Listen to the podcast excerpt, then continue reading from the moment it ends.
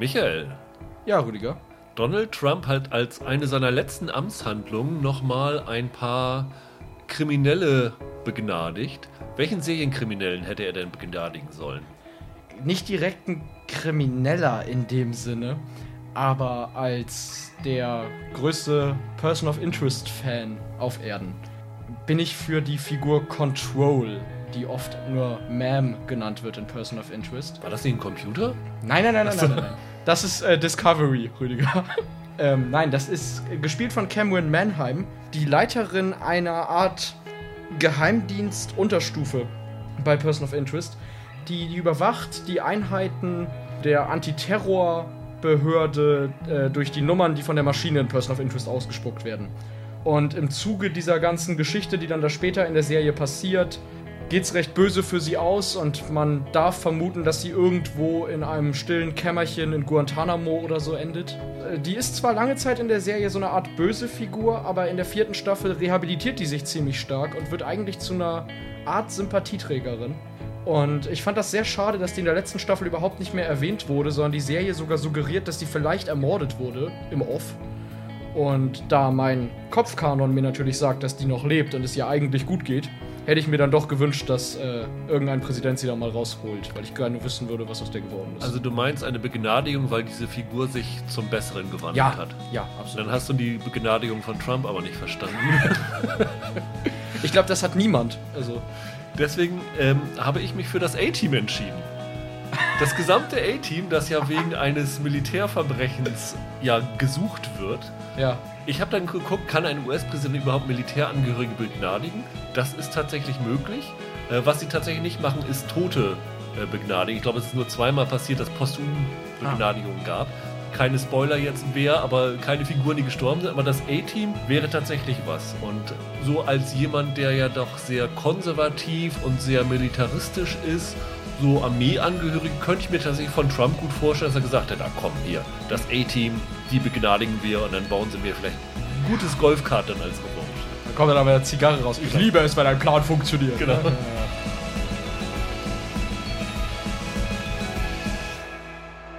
Hallo und herzlich willkommen zu einer neuen Ausgabe von Serienweise. Mein Name ist Rüdiger Meier und ich begrüße ganz herzlich Michael Hille Hallo. und Roland Kruse. Hallo. Wir sind heute zu dritt zusammen, wieder Corona-vorschriftsmäßig an zwei Orten und wollen heute über zwei ja, neue oder vielleicht nicht ganz so neue Serien reden, nämlich über Lupin und dann über WandaVision. Das hatten wir ja schon angekündigt, dass wir darüber sprechen wollen, aber noch die dritte Folge abwarten wollten und wir haben alle heute im Laufe des Tages die dritte Folge gesehen, sodass wir alle auf dem aktuellen Stand sind. Das werden wir hinten ranhängen. Dann können wir nämlich am Ende des Podcasts noch so ein bisschen über die Comic-Historie und was man ableiten kann für die Serie. Also das sind, ohne dass wir irgendwie was wissen und spoilern könnten, aber so quasi so Theorien, worauf es hinauszulaufen scheint, würden wir dann besprechen. Und wer sagen will, ich möchte die Serie völlig ohne dieses Wissen gucken und mich vollkommen überraschen lassen, kann dann da aussteigen. Aber beginnen wollen wir mit Lupin.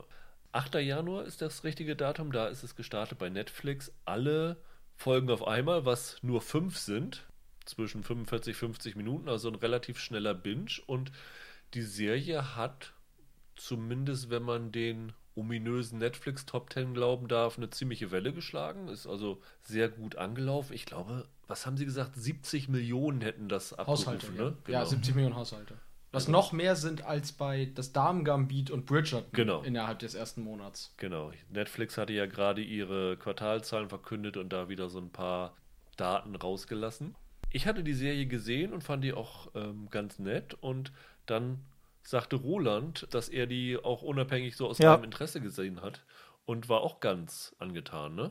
Das stimmt. Kennt ihr irgendwelche Vorlagen, also dieses Originalroman von Maurice Leblanc, den er ja 1905, glaube ich, geschrieben hat?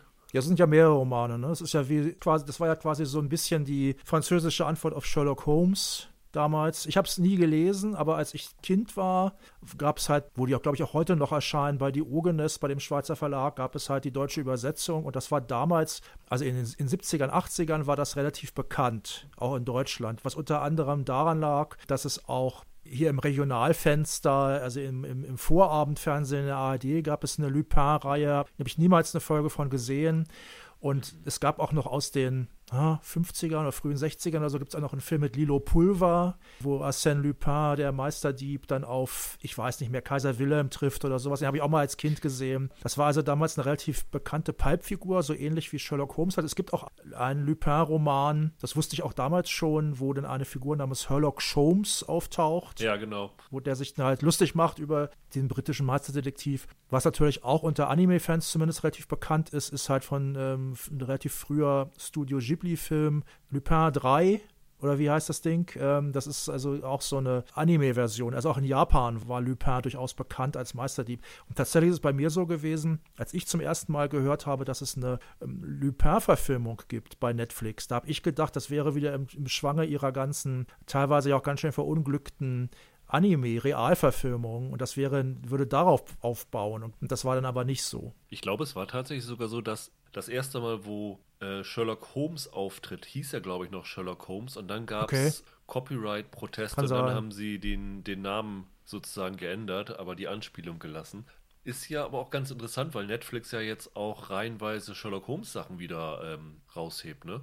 Die Irregulars kommt doch, ne? Das kommt, genau. Und bei Enola Holmes war ja die Cavill-Figur, ja. war ja der Bruder, war ja Sherlock. Da gibt es ja angeblich auch Bestrebungen, eine Serie zu machen.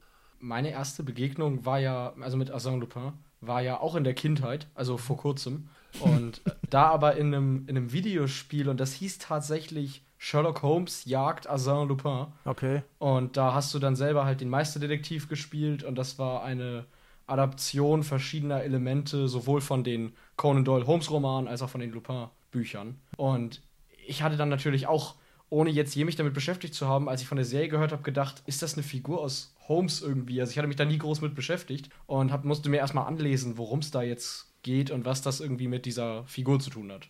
Aber ich glaube, in den letzten Jahren oder letzten Jahrzehnten war diese Figur das schon so ein bisschen weg vom Fenster. Ne? Also ich glaube, ja. damals war diese Romanreihe relativ populär. Ich habe, obwohl ich von Sherlock Holmes sehr viel gelesen habe, von Conan Doyle, habe ich von Maurice Leblanc, heißt der Autor, ja, habe ich von dem auch nichts gelesen bis heute. Vielleicht hole ich das jetzt mal nach. Du hast vorhin schon gesagt, du hast gedacht, es sei eine Adaption von dem Manga. Ja, Anime, ja. Ich bin da rangegangen, habe gedacht, es ist eine Adaption von den Büchern, aber das ist es ja auch nicht. Es ist ja eher als eine Hommage zu bezeichnen, oder? Ja, stimmt. Also es geht um einen Typen, der sich nach dem benennt, orientiert. Also so muss man es sagen. Ich kenne halt die Vorlagen zu wenig, um zu sagen, ob es jetzt tatsächlich eine Hommage ist oder ob das mehr so ein Spiel ist, damit quasi sich an einen bekannten Namen dran zu hängen bei so einer, bei so einer neuen Geschichte. Es ist ja offenbar sogar so, dass sie sich auf bestimmte Romane beziehen und er bestimmte Tricks dann da übernimmt. Ich weiß jetzt nicht, wie groß die Figur in Frankreich ist. Ich weiß auch, dass es vor Jahren mal einen Realfilm gab, der, glaube ich, so ein bisschen untergegangen ist, einen Lupin-Film. Ich finde das relativ kühn. Also während, während den, sagen wir mal, den, den Hund der Baskervilles, das kennen noch relativ viele zum Beispiel, da können relativ viele was mit anfangen oder Studien Scharlachrot von Sherlock Holmes. Die Lupin-Stoffe ob die selbst in, selbst in Frankreich noch so präsent sind, dass irgendjemanden das kratzt, ob da jetzt, weiß ich nicht, wie heißen die, der Kristallstöpsel und so und das Collier der Königin, ob sich da jemand wirklich dann orientieren kann. Es ist halt so ein Spiel mit so einer Metaebene, ne? Aber es ist ja auch bei Sherlock zum Beispiel so gewesen, dass sie sehr viele Anspielungen auf die Romane hatten, also dass zum Beispiel Klar. Watson ja aus dem Afghanistan-Krieg zurückkam, wo du selber die Serie gucken konntest, ohne dass du wusstest, dass das der Hintergrund ist und wo es auch relativ egal war. Und die Fans haben gesagt, ah, das ist ja toll. Und ich glaube, hier funktioniert das auch so. Das stimmt. Nur der Unterschied ist gewesen, dass äh, Holmes halt in der Welt spielte, wo es diese Sherlock Holmes Bücher nicht gab. Ja, okay, das stimmt. Das war halt Sherlock Holmes. Ne? Ja, und hier, äh, die Hauptfigur ist Asan, also auch von der Aussprache sehr nah an Arsène mhm, angelehnt. Mhm, Asan Diop, gespielt von Omar Sy aus Ziemlich Beste Freunde. Und der ist der Sohn eines senegalesischen Einwanderers nach Frankreich. Und das kommt erst in der zweiten Folge, glaube ich, raus, dass sein Vater damals von jemandem ja, hintergangen worden ist und deswegen ins Gefängnis gewandert ist. Und er glaubt, sein Vater war berechtigt im Gefängnis anfangs und bekommt dann einen Hinweis, dass dem nicht so ist und versucht dem nachzugehen und quasi seinen Vater im Nachhinein zu rehabilitieren. Und das macht er in der ersten Folge durch den Diebstahl eines Colliers, wie du eben schon angedeutet hast. Das ist im Louvre, wird das gerade ausgestellt. Unglaublich wertvoll. Und im Grunde genommen ist die erste Folge und auch vieles andere ja so ein bisschen wie so eine Oceans 11 Ausgabe im Kleinformat, ne? Ja, das stimmt. Das hat mich positiv gefreut. Ich bin ja ein kleiner Oceans 11 Fan und freue mich eigentlich immer, wenn es aus dem Bereich mal was Interessantes Neues gibt. Und das hat mir eigentlich von der Atmosphäre sofort gefallen, weil es ja doch eine sehr leichte Serie ist. Es ist wirklich leichtes Schauen, es hat eine lockere Atmosphäre und das fand ich eigentlich von Anfang an sehr, sehr anziehend bei der ganzen Sache. Ja, diese Heist-Sachen sind ja sehr, sehr dankbar, ne? Also, ja. weil du dann automatisch gleich so einen doppelten Spannungsaufbau hast. Erstmal denkst du, okay, wie kriegen sie das jetzt hin? Und dann äh, kommt die Ausführung und dann hast du immer die Sachen, okay, ist das jetzt Teil des Plans? Ist da jetzt irgendwie was schiefgelaufen? Und dann hast du natürlich auch noch die ähm, etwas tölpelhaften Polizisten, die äh, sie versuchen zu jagen. Das ist ja seit Jahrzehnten schon ein, ein bewährter Stoff, der eigentlich immer wieder funktioniert. Ne? Mhm. Ja, und den du oft genug variieren kannst, gerade wenn du nur fünf Folgen hast, um da jedes Mal ein bisschen was anderes draus zu machen. Was ich ja sehr problematisch fand, obwohl ich die Serie mochte, die fünf Folgen jetzt, war, dass man erst in der fünften Folge erfährt, wovon lebt der Typ eigentlich. Ja. Also das ist ein bisschen, man kann sich das, das ist ja nicht schwer, sich das zusammenzureimen. Also es ist auch kein Spoiler jetzt zu sagen, das ist halt ein Meisterdieb. Aber das ist ein bisschen bizarr, weil man steigt ja quasi ein mit dieser Rachegeschichte schon. Und dann wundert man sich, er hatte ja auch einen Haufen Fähigkeiten und sagt dann immer, ich habe mir die angeeignet, also wie man sich zum Beispiel maskiert und schminkt, um in andere Rollen zu schlüpfen, alle möglichen Geschichten. Und man denkt immer, ja, das hast du jetzt aber ja wohl nicht gemacht wegen dieser Rachenummer, weil diese Rachegeschichte geht ja erst los, als dieses Collier, was angeblich von seinem Vater gestohlen worden war, plötzlich wieder auftaucht und also nicht bei seinem Vater gewesen sein kann. Und dann geht diese Rachegeschichte los und auch die Serie. Und erst in Folge 5 erfährt man dann, da gibt es eine Rückblende, da erfährt man dann mal langsam, ja, der hat natürlich all die Jahre jetzt schon als Nachfolger von Arsène Lupin rumgegaunert. Natürlich immer nur die Bösen bestohlen. Wird ja immer wieder betont. Ist mir auch ganz recht so. Das macht die Serie dann ja auch äh, unterhaltsam, wenn dann immer nur die Bösen, die ihr ihre Juwelen aus irgendwelchen Verbrechen in, in, den französischen Kolonien oder belgischen Kolonien haben oder so. Er ist der Robin Hood von Frankreich. Genau, genau. Also man merkt schon, muss man sagen, dass diese Serie nicht auf fünf Folgen angelegt gewesen ist. Also sie haben ja von vornherein zehn Folgen geordert mhm. und haben das jetzt einfach gesplittet Warum auch immer. Äh, die Dreharbeiten wurden nicht fertig. Wegen Corona? Wegen Corona okay. wurden die Dreharbeiten unterbrochen. Die drehen, glaube ich, jetzt aber ja. wieder. Wir können vielleicht mal über Oma C reden. Ich muss sagen, ich habe ziemlich beste Freunde nicht gesehen, habe ihn jetzt in nicht so vielen Rollen gesehen, aber ich fand den wirklich perfekt besetzt. Der hat so diesen spitzbübigen mhm. Charme, den er da versprüht, der eigentlich so perfekt für eine so Rolle ist, wo man einen Gauner besetzt, dem man aber eigentlich keine Taten übel nehmen kann, ne? Fand ich auch. Einerseits ja, andererseits ist es ja auch irgendwie so. Ein Vorteil dieser Gauner, auch seiner Figur ja ist, dass er einer ist, der in der Menge problemlos untergeht. Und das ist bei einem charismatischen 1,90 großen bisschen, bisschen schwer zu glauben, finde ich tatsächlich. Aber der macht das schon gut. Ziemlich beste Freunde habe ich tatsächlich auch nicht gesehen. Aber das ist auch ein richtig guter Schauspieler. Also er hat einige sehr, sehr gute Sachen gemacht in Frankreich. Und ich finde, dass der den richtigen Ton hat zwischen dieser lockeren Art, die die Serie braucht, aber dann in den, in den, ich sag mal, in den Szenen, in denen es emotional werden muss, da kann der auch schnell rüber switchen. Also der kann sehr schnell einen anderen Charakterzug anbar machen. Und das ist äh, immer eine große Qualität, finde ich, bei Schauspielern, wenn sie das können, wenn sie blitzschnell äh, switchen können. Bin, glaube ich, der Einzige, der ziemlich beste Freunde gesehen hat, ne?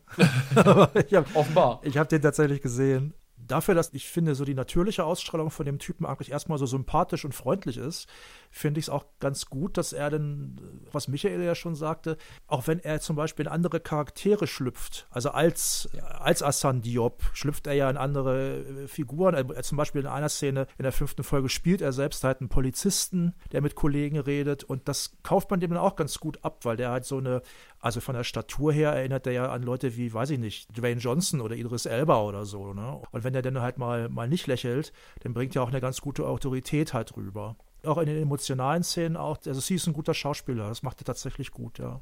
Ich finde das tatsächlich sogar ganz gut, dass sie darauf verzichtet haben. Also er ist ja so der Meister der Verkleidung. Das ist ja so dieses Markenzeichen von Arsène Lupin. Aber wenn man diese Serie guckt, finde ich, ist es nicht so eine Verkleidung, wie man erwartet. Also es ist nicht irgendwie jemand, der sich einen grauen Bart anklebt, um dann irgendwie unterzutauchen. Das macht er auch, macht er auch einmal, ne, mit dem grauen Bart. Aber es, es, funktioniert eher schauspielerisch, dass ja. er mhm. unerkannt unterschlüpfen kann, ohne dass er halt diese riesen aufwendigen Make-up-Effekte oder so irgendwas braucht, sondern einfach, er verkörpert halt diese anderen Figuren so glaubhaft und er taucht durch seine Art einfach in dieser Menge unter, dass sich die Leute nicht mehr an ihn erinnern. Und das finde ich eigentlich viel realistischer als dieses angeklebte Bärtchen, weil wenn man daran denkt, wenn ich irgendwie über die Straße gelaufen bin, erinnert man sich überhaupt noch daran. Und es gibt auch so viele falsche Erinnerungen. Es braucht gar nicht so viel. Mhm. Ja, vor allem ist das realistisch, immer einen grauen Bart in der Tasche zu haben. Genau. Also, nee, aber glaubhaft ist eigentlich ein ganz gutes Wort, weil ich finde, das ist das, was die Serie für mich stark gemacht hat beim Schauen. Dass diese, ja, diese Überfallgeschichten hier, Ocean's Eleven und so, das ist alles charmant und cool zu gucken. Aber wenn man mal ehrlich ist, Ocean's Eleven ist von Glaubhaftigkeit sehr weit weg. Das ist alles sehr over the top. Ja. Oder ähm, es gibt ja auch diesen Die Unfassbaren, dieser, wo sie Magier sind, die ja, ja. Überfälle machen. Ähm, das geht ja auch in die Richtung. Und das hat ja auch mit Glaubhaftigkeit gar nichts zu tun. Und ich finde es hier eigentlich ganz sympathisch, dass ohne dass die Serie jetzt versucht, tatsächlich realistisch im Sinne des Wortes zu sein, dass sich die Überfallsituation oder die Diebstähle, die er da begeht, durchaus glaubhaft anfühlen. Also, dass man das Gefühl hat, ja, das hätte so geklappt. Oder es hätte so klappen können, wenn das jemand umgesetzt hätte. Und das, finde ich, ist die Qualität, die die Serie hat. Ja, wobei gerade beim ersten Bruch, also im Louvre, da habe ich schon gedacht, echt, ist das so einfach? Aber wahrscheinlich doch schon, oder? Aber du hast trotzdem recht, finde ich, weil es kommt glaubhafter rüber als bei Ocean's Eleven. Das würde ich auch sofort unterschreiben, das stimmt. Aber nochmal eine Sache, was ihr schon angesprochen habt, mit dem Untertauchen in der Menge. Ich finde, da kommt man in einem Bereich, da kommt man zu einer Sache, die die Serie eigentlich besser macht als sehr viele andere Serien, die ich in den letzten Jahren gesehen habe, nämlich das Thema latenter Rassismus. Also er kann ja untertauchen, weil Leute teilweise nicht zwischen zwei verschiedenen Schwarzen unterscheiden können oder wollen. Da gibt es ja mehrere Szenen. Oder weil sie denken, ja klar, ein Schwarzer, der ist bestimmt Putzmann hier. Also es gibt natürlich auch Szenen, wo Leute ihm dann eine gewisse Autorität abkaufen und ihm abkaufen, dass er Polizist ist oder so. Aber er nutzt das ja aus. Eigentlich wird es nie offen ausgesprochen, der Rassismus. Aber es gibt ja ganz viele Szenen gleich in der ersten oder zweiten Folge, wenn sein, wenn sein Vater, der ja ein total lauterer Typ ist, obwohl er halt dann ungerechtfertigterweise im Knast landet, der äh, klopft ja irgendwann an die Scheibe von der Frau, von seinem, von seinem Boss und sie denkt erstmal, das ist ein Typ, der will mir bestenfalls was verkaufen, schlimmstenfalls will er mich überfallen. Und das ist natürlich eine ziemlich realistische Szene. Und gleichzeitig ist, ist es dann natürlich auch so, dass die Serie, zum Beispiel bei dieser Frau jetzt, die wird dann nicht als das totale Rassismusmonster dargestellt, die ist relativ normal, aber trotzdem trägt die halt diesen, diesen latenten Rassismus mit sich rum. Und das nutzt dann der, der, der Asanya auch teilweise schön aus. Ne? Manchmal auch dann sehr witzig und sehr ironisch, dass er denn, wenn ihn jemand duzt zum Beispiel, dass er, dass er dann schreit, äh, Rassismus, Rassismus, warum duzt du mich? Nimmst du den nur heraus, weil ich schwarz bin? Also in vielerlei Hinsicht ist jetzt ein komisches Wort in dem Zusammenhang, aber dieser latente Rassismus wird da sehr facettenreich behandelt und das hat mir wirklich gut gefallen. Das war für mich eine der Sachen, eine der ganz großen Stärken der Serie. Habt ihr dieses Werbevideo von Netflix gesehen, wo Oma C in der Pariser Metro ein, ein, Plakat anklebt und hat dann, er hat zwar seine Corona-Maske auf, aber sitzt dann halt unterm Plakat und keiner erkennt ihn. Das ist, äh, das, das ist natürlich sehr lustig. Du, du, weißt natürlich nicht, wie dieses Ding zusammengeschnitten ist. Vielleicht haben ihn fünf Leute erkannt und das hat Netflix dann rausgeschnitten.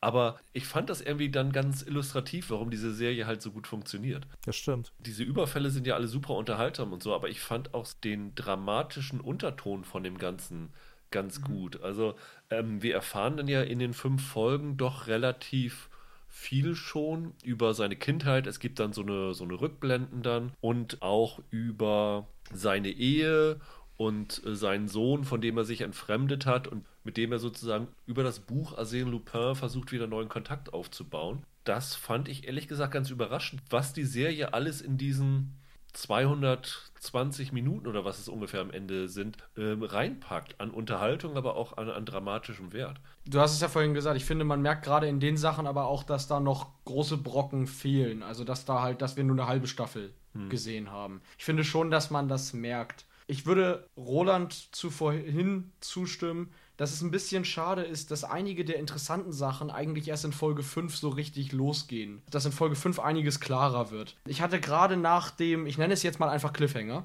fast das Gefühl, dass die Serie jetzt so richtig loslegen will. Und das fand ich dann schade, weil ich dachte, äh, leider sehe ich das jetzt erstmal noch nicht, muss jetzt noch warten. Dadurch hat sie mich ein bisschen unbefriedigt zurückgelassen, aber da kann sie eigentlich ja nichts für. Aber das sagt ja eigentlich nur, dass ich mich jetzt sehr auf den zweiten Teil noch freuen würde. Ich finde aber, dass das wirklich eine Serie ist, die es sehr, sehr gut hinbekommt, einen gleichzeitig zu packen und auf eine sehr leichte Art zu unterhalten. Also es ist kein, auf gar keinen Fall ist es Nägelkau-Fernsehen, wo man da irgendwie sitzt und zitternd voller Spannung darauf wartet, was als nächstes passiert. Aber trotzdem lässt sie einen nicht kalt. Und das ist schon als Gratwanderung sehr gelungen, das muss man einfach sagen. Habt ihr die Serie als Frankreich-Serie wahrgenommen? Ja, schon. Also einschließlich sogar dieser Rassismusgeschichte. Also da wird ja auf Kolonialismus zum Beispiel angespielt. Obwohl, da geht es ja teilweise auch wieder um Belgien, aber naja, der, gleich die erste Folge gerade mit dem Louvre und so, mit der Pyramide und allem.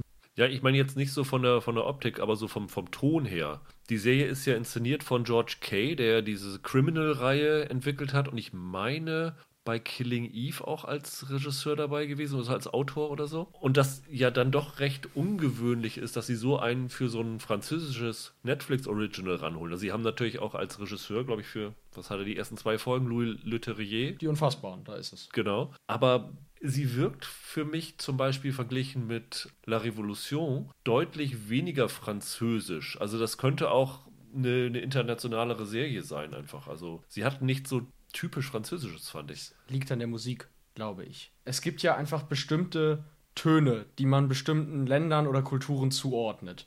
Und zum Beispiel, wenn du eine, Szene in irgendeiner x-beliebigen Serie, in einem x-beliebigen Film nimmst, die in Paris spielt, dann hast du oft eine Geige, ein Akkordeon. Das sind oft so, so Instrumente, die dann benutzt werden. Es ist einfach so. Du hast dann dieses Pariser Café entsteht vor deinem geistigen Auge, wenn du das hörst. Zum Beispiel La Révolution hat so ein klassisch französische Töne in den Soundtrack eingebunden, damit auch der internationale Zuschauer sofort Frankreich im Kopf hat. Und ich fand, der Soundtrack zu Lupin klingt fast amerikanisch. Der könntest du unter irgendeinen Hollywood-Schinken legen.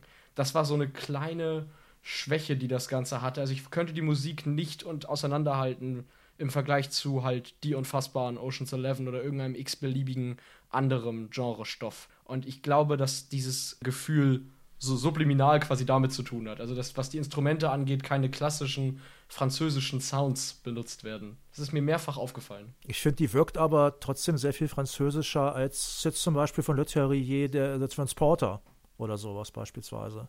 Jetzt nicht, ich meine, gibt es eine typisch französische Inszenierung, also jenseits von sowas wie Nouvelle Vague jetzt oder so, das heißt dann natürlich dann nicht, das französische Actionkino, das sieht natürlich international aus. Oder Thriller, das Thriller-Kino auch. Also gut, gut, natürlich hast du jetzt Melville oder sowas, wenn du jetzt die ganz Großen nimmst. Da ist natürlich dann ein, der Stil eines einzelnen Regisseurs ne, oder einer Regieschule. Aber ich finde das schon, also zum Beispiel in der vierten Folge, die ich übrigens leider die schwächste fand, da holpert die Logik wirklich ganz schön teilweise. Ja. Aber da will ich jetzt nicht spoilern. Aber zum Beispiel diese alte äh, investigative Journalistin, die da eingeführt wird, diese, diese Figur ist ja ganz gut und die Darstellerin. Und das ist ja fast schon ein bisschen drüber, ne? dass ihr Hund dann Jacques heißt. Also, wo dann angespielt wird auf Emile Solar und die Dreifuß-Affäre. Und den siehst du so in ihrer Tasche, wenn sie in ihrer Einkaufstasche hat sie dann offenbar äh, Libération, die große linke Zeitung in Frankreich ja. drin.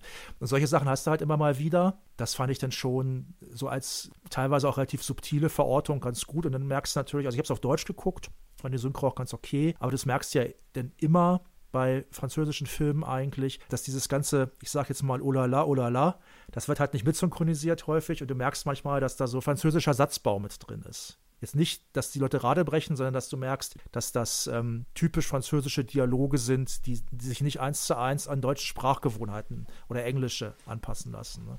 Und darum habe ich das schon als sehr ziemlich französisch halt wahrgenommen insgesamt. Ne?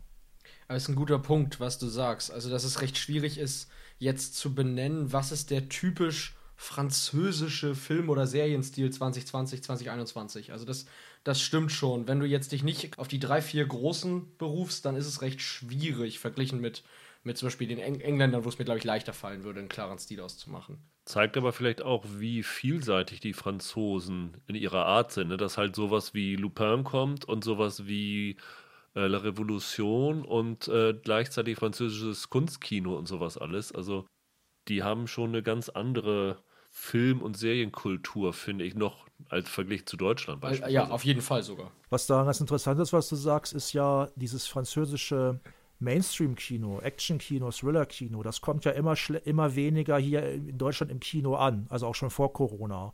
Das war früher ja mal ganz anders. Früher gab es Stars wie, wie Belmondo oder sowas und, und jetzt ist das halt, die französischen Filme, die hier ankommen, die sind entweder wirklich Kunstkino oder es ist irgendwie so das Kino für die es gibt zum Beispiel in Hamburg ein Kino, wo, wo, das, wenn der die französischen Filme laufen, dann sind die zugeschnitten auf ein etwas älteres weibliches Publikum. Das ist dann kein Kunstkino, sondern das sind dann Mainstream-Filme, aber die haben immer so, äh, wo irgendwelche bildungsbürgerlichen Franzosen in ihren riesigen, wunderbaren Wohnungen leben und über was weiß ich, Käse und Philosophie reden. Also das sind teilweise sehr gute Filme, teilweise nicht so gute Filme. Das sind die Sachen, die hier noch ankommen, während so, ähm, es gibt ja in Frankreich auch Horrorkino und sowas, da muss man dann tatsächlich schon auf aufs Fantasy-Filmfest gehen oder sowas, um das zu sehen. Ne? Und das ist, das ist ganz, ganz interessant, dass das jetzt durch so eine Serie wie Lupin zum Beispiel oder auch La Revolution, dass das dann halt in den, in den Serien wieder auch hier dann rezipiert wird tatsächlich. Ne? Netflix dürfte sich ja auch drüber freuen, oder? Dass das jetzt ein Riesenerfolg ist, auch vor allem, weil Frankreich ja auch ein Riesenmarkt ist für Netflix. Da haben sie ja eine, eine glaube ich, eine irre Kauferanzahl, habe ich mal gelesen. Also die dürften sich ja besonders darüber freuen, dass jetzt französische Serien auch so gut performen, auch außerhalb von Frankreich selbst. Denke ich schon, aber ich glaube, das wird bei jedem Land, äh, ja. Land so sein. Ich fand das mit Belmondo ganz interessant, weil eigentlich vom Typ her ist Omar Sy durchaus ein legitimer Nachfolger von Belmondo, oder? Ja wenn er Engländer wäre, wäre nach dieser Serie vermutlich äh, seine Wettquoten als nächster James Bond hochgeschnellt. Mhm. Gerade auch diese eine Szene, die er da im Anzug dann ja. im Louvre hat. Das funktioniert wirklich extrem über ihn und ich könnte mir gut vorstellen, also der war ja vorher nicht schlecht im Geschäft, aber dass er mhm. durch Lupin nochmal eine ganz andere Reihe an Angeboten erhalten kann.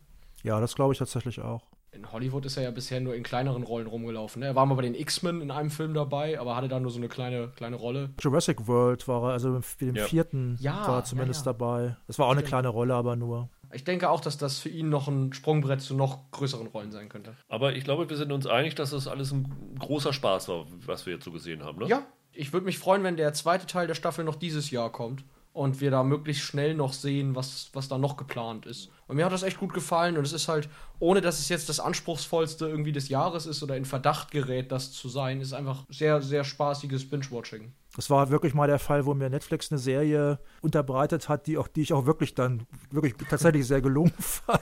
also, äh, der letzte Fall war, glaube ich, Doro Hedoro, was ich neulich mal erwähnt habe, die, die, die Anime-Serie. Ich wollte übrigens eine Sache noch mal ganz kurz korrigieren an der Stelle oder ergänzen. Ich habe ja vorhin gesagt, äh, Studio Ghibli-Film, das ist ein Miyazaki-Film, aber es war vor, dem, vor der Studiogründung. Ah, ja. Der heißt auf Deutsch Das Schloss des Cagliostro. Hat mit Lupin im Titel gar nichts zu tun. Eine Comic-Adaption ist WandaVision die seit 15. Januar, also seit letzter Woche bei Disney Plus zu sehen ist. Letzte Woche haben sie gleich zwei Folgen gestartet und heute kam die dritte Folge hinterher. Folgenlänge angeblich 32 Minuten, effektiv mhm. sind es eher 20. 22, weil mhm. ich glaube, ich habe noch nie in einer Serie einen so langen Abspann gesehen wie hier. Ja, was aber auch daran liegt, dass der Abspann ja anfängt erstmal mit drei Minuten Animationssequenz. Dann kommt noch mal, wird jeder gelistet, der jemals am Set rumgeatmet hat. Und dann kommen noch vier Minuten alle Synchronsprecher genau. aus allen Ländern dieser Welt. Also, das ist echt absurd. Also in der ersten Folge habe ich erstmal geguckt, na, Post-Credit-Scene? Nee, nein, keine nein. Chance. Nein, absolut nichts. Da haben die keinen Platz. Aber dadurch kann man die Serie auch sehr schnell gucken. Ja, worum geht's in WandaVision? Wer möchte das mal kurz zusammenfassen? Ja, ja so schwer ja, ist es eigentlich gar nicht, finde ich bisher. Mach, mach, du mal, Michael. Es geht halt um die zwei Figuren aus der Marvel-Reihe, aus, aus dem Avengers-Universum, um die Scarlet Witch und den, ja, was ist er? Ein Android ist er ja eigentlich, ne? Der Vision. Der Spin der Serie ist, dass in jeder Folge die beiden in einer Art Sitcom äh, leben und dass jede Folge dabei munteres Jahrzehnte-Hopping betreibt. Also die erste Folge ist eine klassische 50er-Jahres-Sitcom, die zweite Folge 60er Jahre und danach könnt ihr selber weiterrechnen. Die, die jeweils Plots erzählt, die so recht typisch für die damalige Zeit und auch für Sitcom-Genre sind. Aber es wird eigentlich in der ersten Folge schon langsam klar, irgendetwas ist im Busch, irgendetwas stimmt nicht so ganz. So kann man es, glaube ich. Ich glaube, eigentlich viel mehr ist es ja erstmal gar nicht, was man ja. erzählen kann. Das Ganze existiert nicht in so einem luftleeren, experimentellen Raum, sondern ist Teil dieser Kinowelt. Wenn man so die Rezeption gerade auf die ersten zwei Folgen im Netz so mitbekommen hat, gab es eigentlich nur zwei äh, Sachen. Die einen fanden es super und die anderen haben gesagt, was soll das? Ich kapiere das nicht. Was, was, was wollen die mir hiermit sagen? In welchen Bereich seid ihr gefallen? Ich bin, glaube ich, in keine von diesen Gruppen gefallen, weil ich habe mich nicht gefragt, was soll das, sondern ich fand die einfach langweilig. Okay. Das wurde dann, ich finde, die Serie wird tatsächlich besser dann mit jeder Folge. Also ich hatte das Gefühl, bei der ersten Folge, dass die Serienmacher offenbar genauso wie, wie Wanda und wie, wie Vision in einer Parallelwelt leben oder gelebt haben, in der es weder Twin Peaks noch Rick und Morty gibt, die solche Sachen irgendwie ähm, locker aus der Hose schütteln jede Woche oder in jeder zweiten Folge mindestens. Also ich hatte den Eindruck, dass die, die ja relativ was du ja auch schon gesagt, also bei vielen auch relativ gut angekommen ist und dass die Leute dann da sagen, ja, da sind so viele kleine Details und klar sind da viele kleine Details drin. Dann gibt, taucht immer wieder ein, ein Schwert auf, so ein kleines Schwert als, als Symbol oder sowas. Und dann heißt es, ja, was könnte das sein? Werden wir ja wahrscheinlich auch nochmal drüber reden später. Und ich denke immer, Leute, das ist mir im großen, großen Teil ist irgendwie Wumpe. Ich habe sowas auch schon mal besser gesehen und mein Hauptproblem ist aber ein ganz anderes. Mein Hauptproblem ist, gerade mit der ersten Folge, ich finde die Dialoge einfach nicht witzig. Offenbar geht es ja anderen anders, ne? Das ist jetzt nur meine Meinung, klar. Ne? Also ich finde es anfangs weder spannend, es, muss es müsste entweder spannend sein, also irgendwie ein bisschen unheimlich oder spannend, oder die, die Dialoge müssen wirklich witzig sein. Und ich finde, es ist keine Ausrede, dann zu sagen, ja, damals bei, was weiß ich, Dick Van Dyke Show war ja wohl das konkrete Vorbild, oder aber dann meinetwegen auch I Love Lucy oder so, da waren die Dialoge halt noch nicht wie, noch nicht auf Seinfeld-Niveau. Das ist mir Wumpe. Also, das ist ja eine Serie von heute. Und ich kann es auch nicht sagen, vielleicht gab es bei I Love Lucy auch tolle Dialoge, ich habe es nie gesehen. Bei der ersten Folge, da ging es da mir hinterher richtig dreckig, da habe ich mir wirklich äh, große Sorgen ums MCU gemacht danach wurde es bei mir dann so langsam besser. Also die zweite Folge, da sind die Gags dann schon ein bisschen besser. Das hat dann schon so ein bisschen mehr Superhelden-Feeling auch, was die Effekte angeht. Die dritte fand ich dann noch ein bisschen besser. Und was ich erstaunlich fand, war, in der zweiten Folge gibt es ja so eine Szene, also ich will jetzt nicht spoilern, ich sag mal mit dem Gully, ja. da spielt ein Gully eine Rolle. Die fand ich tatsächlich ziemlich unheimlich. Das war eine ganz schöne Gänsehautszene. Das hat dann ganz gut funktioniert wieder. Aber ich war da ein bisschen underwhelmed. Also das ist für mich eine Serie, die ich einerseits bewundere, weil ich das konzeptionell so nicht erwartet habe. Also die Trailer hatten uns ja schon verraten, dass das eine Serie ist, die mit dieser Sitcom-Logik und diesem Jahrzehnte-Hopping spielen wird. Und um ehrlich zu sein, jetzt kommt vielleicht ein bisschen der Pessimist in mir durch, aber ich habe von den Machern hinter so Sachen wie jetzt den, den letzten Marvel-Film nicht wirklich erwartet, dass etwas dabei rumkommt, das so konsequent diesen recht experimentellen Ansatz durchzieht. Ich habe eigentlich erwartet, das machen wir jetzt mal 15 Minuten, dann hat sich das eigentlich wieder und dann ist das nur noch so lose in der Serie drin, aber eigentlich erzählen wir hier eine witzige Superheldengeschichte.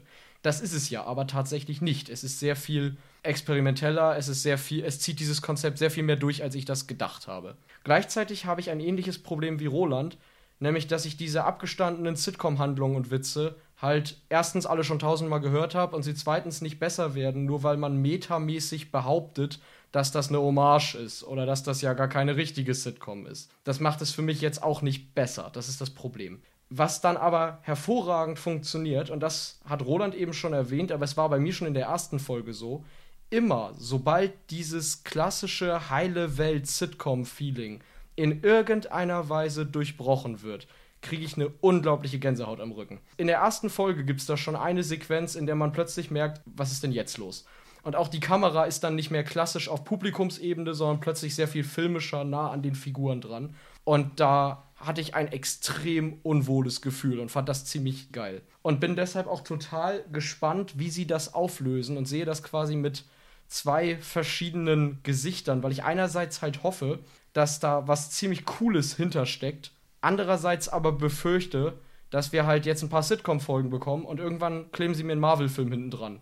Und das ist eigentlich genau das, was ich überhaupt nicht möchte. Ich möchte eigentlich schon, dass da irgendwas richtig Cooles draus wird, was diesen Sitcom-Aufbau auch rechtfertigt. Wenn da am Ende halt nur irgendein Twist kommt und dann, ja, wie gesagt, kriegen wir noch zwei Stunden Spektakel hinten dran geschnitten, dann weiß ich nicht, was mir das gebracht hat. Dann bin ich von uns dreien wahrscheinlich derjenige, der es am besten fand. Ich hatte sie natürlich auch auf meiner äh, Vorschauliste, muss natürlich jetzt hier mal die Verteidigungsposition einnehmen.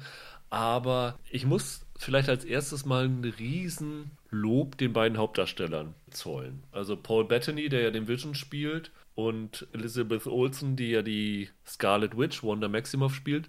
Nicht nur dieser Look der Serie, der ja mit jeder Folge wechselt und ich weiß nicht, die muss ja schweineteuer gewesen sein, ne? für jede Folge mal eben ein neues ja. äh, Satz an Kulissen zu bauen. Ich meine, ein Budget von 200 Millionen hatte Disney ja. mal angegeben. Also ich habe gehört, dass pro Folge angeblich 25 äh, Millionen, ja, wo ich mich dann eigentlich wieder gewundert habe, weil so teuer sieht es dann für mich dann auch wieder nicht aus. Aber nicht nur durch dieses optische, kommt halt diese verschiedenen Epochen der Sitcoms rüber, sondern auch durch das Schauspiel. Ich finde gerade das, was Roland gesagt hat, dass diese Witze halt nicht landen. Ich hatte wirklich das Gefühl, dass die bewusst nicht landen und diese, diese bewusste Betonung, also die, die spielen ja auf den Gag hin, so wie das in den 50er, 60er Sitcoms gewesen ist. Und auch die Schauspielerei in den Sitcoms von den 50ern bis heutzutage hat sich ja wirklich komplett geändert. Die mussten ja wirklich in jeder Folge ihr Sitcom spielen, und das sind ja beides keine erfahrenen Sitcom-Darsteller,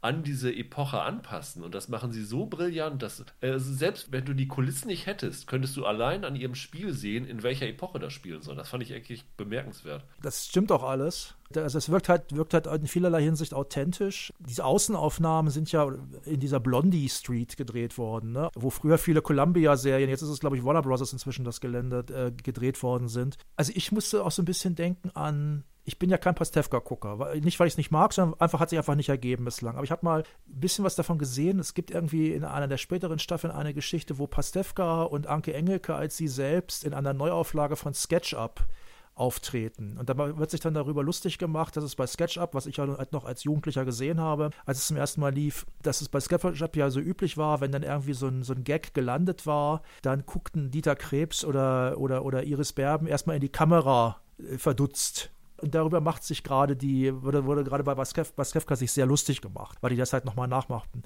Was bei Pastewka aber ein Gag von, sagen wir mal, wenn es hochkommt, zwei Minuten ist, ist hier ein Gag von, zumindest in der ersten Folge, von ungefähr 20 Minuten. Und das geht immer so weiter. Ich habe da in der ersten Folge echt gelitten, muss ich echt sagen. Aber mir geht es ja wie Michael. Also, wenn sie tatsächlich ein normales MCU Film als Serie gemacht hätten, hätte ich gesagt, was soll der Quatsch? Also dafür müsst ihr jetzt nicht hier in, in, in, in Streaming gehen. Also da kann ich äh, gerne drauf verzichten. Und ich finde diese Brüche, die sie da reinbringen, total interessant. Und es hat, glaube ich, durchaus seinen äh, Sinn gehabt. Also ich glaube, Disney hat das, was du jetzt empfunden hast, Roland, haben sie, glaube ich, vorausgesehen, mhm. weil sie haben bewusst die ersten beiden ge äh, genommen, weil die erste ja, Folge ist ja fast komplett so eine Sitcom-Folge. Ja. Und mit jeder Folge werden diese Brüche, diese Risse der in dieser Welt ja, ja immer größer. Also, und das macht es auch so spannend. Also ich muss tatsächlich sagen, in der dritten Folge hatte ich tatsächlich heute irgendwann mal so einen Punkt, habe gedacht, okay, wie wollt ihr das jetzt weitermachen? Wie wollt ihr das jetzt weiterziehen? Weil man hat ja schon Bilder gesehen von den nächsten Folgen. Also es wird diese Sitcom-Atmosphäre mindestens noch drei Folgen weitergehen. Also du hast in der vierten Folge geht es dann in Richtung äh, 80er Full House Familienbande. Die fünfte Folge wird dann so 90er Roseanne. Zumindest Elizabeth Olsen war in so einem ja, Arbeiter-Outfit äh, mhm. da zu sehen. Und äh, die sechste Folge geht so in Richtung Modern Family. Und da denkst du dir, okay, wenn ihr das jetzt sechs Folgen lang so durchzieht, dann ist es irgendwann total abgedroschen und dann hast du auch keine Lust mehr drauf. Und ich fand genau zum richtigen Zeitpunkt, wo ich mir gedacht habe, jetzt müsst ihr aber ein bisschen mehr noch mal da reinbringen. Da haben sie dieses, was in der dritten Folge ja durchaus deutlich kam, diesen großen Bruch reingemacht und diesen kurzen Blick in die Außenwelt zumindest gestattet. Und ich hoffe, dass sie das mit der vierten, fünften und sechsten äh, genauso weitermachen. Und ich glaube, neun Folgen gibt es insgesamt. Ja. Ne? Und dann wird natürlich spannend sein, was machen sie am Ende, wenn sie da raus sind, weil mit äh, Modern Family bist du in den äh, 2000ern angekommen. Da wird dieses, was sie bisher hatten, nicht mehr weiterführbar sein. Wie kommen sie dann am Ende da raus? Und das wird die große Spannung sein. Und ich glaube, man kann so richtig WandaVision wirklich erst beurteilen, wenn die Staffel durch ist, weil dann weiß man, ob das Experiment, was sie hier durchaus eingegangen sind, funktioniert hat. Ja, klar. Nur wenn ich mir so den Hype teilweise, also ich habe mir dann auch so ein paar YouTube-Videos angeguckt, zum Beispiel deutsche und internationale, wo es um die ganzen Easter Eggs und so geht, die da versteckt sind. Und wenn ich dann teilweise die Kommentare lese und feststelle, dass die Leute, die wahrscheinlich ein bisschen jünger sind als ich, da ähm, sich tierisch freuen, was ja schön ist an sich, über diese ganzen kleinen Details, die auf den Marvel-Kosmos und so hindeuten, dann denke ich immer, ja, das ist aber für mich einfach ein bisschen zu dünne. Ich habe das Gefühl, für Leute, die nicht Twin Peaks gesehen haben, die nicht, äh, die, die, nicht äh, The Prisoner gesehen haben, die alte klassische 60er Mindfuck-Serie. Ich wundere mich, weil die müssten eigentlich dann wieder Rick and Morty kennen. Also ich war über die Begeisterung ein bisschen verwundert und vielleicht äh, fehlt mir da auch irgendwie eine Schraube. Und ich bin ja, ich bin ja Marvel-Fan, ne? Also ich komme jetzt hier so rüber wie der, wie der Marvel-Abstinenzler. Bin ich überhaupt nicht. Ich habe alle, alle MCU-Filme äh, gesehen und finde die meisten auch gut. Und äh, einige habe ich sogar mehrfach gesehen. Also ich habe teilweise, kam ich mir vor wie in so einer besseren, in so besseren Webisodes die so irgendwie zum Promoten von so einem, ähm, von so einem großen Kinofilm werden dann so nebenher so Episoden erzählt. Und ich habe letztens darüber mit dem Kollegen Holger gesprochen, der ja auch öfter dabei ist. Der hat es noch nicht gesehen jetzt, aber der fragte dann, ja, aber warum sind die in einer Sitcom-Welt? Keine Ahnung. Und ich kann nur hoffen, dass da auch mal eine Begründung dann kommt. Also wenn das jetzt Batman wäre, würde ich sagen, ja klar, ist der Joker. Der findet das lustig. Dann würde das Sinn machen. Aber hier, ich hoffe, da kommt eine Begründung. Das ist nicht nachher nur irgendwie ein Traum und ich weiß es wirklich nicht, ich spekuliere jetzt nur und, und die äh, Scarlet Witch ist irgendwie in Sokovia mit, mit Videokassetten von amerikanischen Serien aufgewachsen und jetzt hat sie da irgendwie einen Traum oder sowas. Ich wette, sowas kommt. ich muss allerdings auch sagen, dass ich dann schon ab der zweiten Folge dachte, okay, es wird langsam besser und ich fand dann auch die Geschichten an sich ein bisschen besser. Und es gab auch mal ein paar Gags, über die ich wirklich lachen konnte. Also in der dritten Folge, der Storch war grandios. Also da habe ich so drüber gelacht. Der Storch war gut, ja. Da gab es auch, auch noch ein paar andere gute Gags. Also ich kann auch, ich kann jetzt auch inzwischen drüber lachen über diese Geschichte. Sie haben dann ja immer diese verrückte Nachbarin, die von Catherine Hahn gespielt wird, die dann ja immer von ihrem, von ihrem Husband Ralph erzählt, also von ihrem Ehemann, den man aber nie sieht. Das ist halt so eine klassische, ne, wie man das halt kennt. Es gibt ja immer diese klassischen unsichtbaren Figuren, genau in Sitcoms und das, äh, das ist natürlich ein doofer Gag, aber da könnte ich zum Beispiel drüber lachen. Vielleicht, weil ich ein bisschen doof bin, weiß ich nicht, weil ich, ich, habe ich auf so einen doofen Gag nur gewartet. Das kommt ja in jeder Folge und da habe ich dann, ich dann, fand ich dann lustig. Mal sehen, was da draus gemacht wird. Drei Sachen, die ich jetzt sagen muss. Das erste ist, nach der Idee gerade von Roland, dass die einfach in Sokovia mit irgendwelchen Kassetten von alten Sitcoms aufgewachsen ist, wünsche ich mir jetzt tatsächlich, dass die letzte Folge damit endet, dass sie wie damals bei Dallas einfach aus der Dusche kommt und die, das alles geträumt hat. Das wäre für mich perfekt. Das zweite ist, um mal ein Lob zu machen aus dem, was wir gerade gesagt haben. Ich mhm. finde hier halt wieder, also jetzt als jemand, wie ich zum MCU jetzt stehe. Ich habe das alles sehr gerne geguckt muss aber zugeben, dass ich so seit zwei, drei Jahren so ein bisschen das Interesse dran verloren habe. Also die letzten Filme hier, äh, die letzten Avengers-Sachen und, und Captain Marvel und das alles, das fand ich alles nicht mehr wirklich dolle, muss ich sagen. Das hat mich alles überhaupt nicht mehr gecatcht. Was auch daran liegt, dass das gefühlt halt immer derselbe Film eigentlich ist, den sie immer wieder neu machen. Mal ein bisschen lustiger, mal ein bisschen ernster. Aber mhm. an dieser grundsätzlichen Kritik, die es häufiger gibt, ist ja was dran. Und bei WandaVision finde ich es eigentlich ziemlich erstaunlich, wie mutig sie mit der Veröffentlichung der ersten beiden Folgen gewesen sind. Denn das, was Rüdiger an dieser dritten Folge gelobt hat, also die dritte Folge, auch hier wieder ohne groß zu spoilern, aber ist die erste, die etwas offensichtlicher mit dieser Sitcom heile Welt Situation bricht und die ein bisschen mehr hinter den Vorhang gucken lässt. Und das habe ich am Ende von Folge 1 oder 2 eigentlich erwartet. Aber die riskieren es durchaus, mit dieser ersten Folge einen Großteil der Zuschauer sofort wieder zu verlieren. Also das ist durchaus ein kleines Risiko, dass sie da eingehen, weil es wird genug geben, die da reingucken und denken, oh ja, okay, ist einfach nur eine Sitcom mit Marvel-Figuren, juckt mich nicht. Und dann nicht weitergucken. Und das finde ich prinzipiell erfrischend. Ich finde es immer gut, wenn die tatsächlich mal ein Risiko eingehen, gerade wenn das Universum verhältnismäßig festgefahren ist, stilistisch und erzählerisch. Jetzt noch schnell das dritte. Was für mich die größte Stärke dieser Serie ist, sie erzählt natürlich recht altbekannte Sitcom-Plots. Ne? Also die erste Folge ist der, die, die Chefs kommen zum Essen vorbei, wir müssen das Haus schön herrichten. Ja. Die zweite Folge ist obligatorisch, ne? es gibt irgendeinen Talentwettbewerb, irgendeine Show in der Stadt, in der Schule, in was weiß ich wo und wir müssen da unbedingt mitmachen und gut sein und gewinnen. Wo ich auch übrigens sehr drüber gelacht habe, über die teilweise, über die sozusagen, was dann schief lief und wie Wanda das dann wieder gerettet hat. Das fand ich großartig. Und die dritte Folge ist dann so Familien, ja. geht mehr in so eine Familien-Sitcom-Serienrichtung, um es mal so zu formulieren. So. Also es sind ja alles abgestandene Plots, das ist ja auch der Witz des Ganzen. Was sie aber richtig, richtig schlau machen, ist, dass diese Serie anhand des Jahrzehntewechsels der Sitcoms sehr viel über den erstmal über den Wandel des Fernsehens erzählt, aber auch über den Wandel von zum Beispiel Frauenrollen. In der ersten Folge spielt das eine Riesenrolle, dass Vision da, der, der arbeitet irgendwo und der soll seinen Chef nach Hause bringen. Das verrate, verrate ich jetzt mal. So, und die Wanda, die ist zu Hause und hat so eine Nachbarin, Freundin, was auch immer da.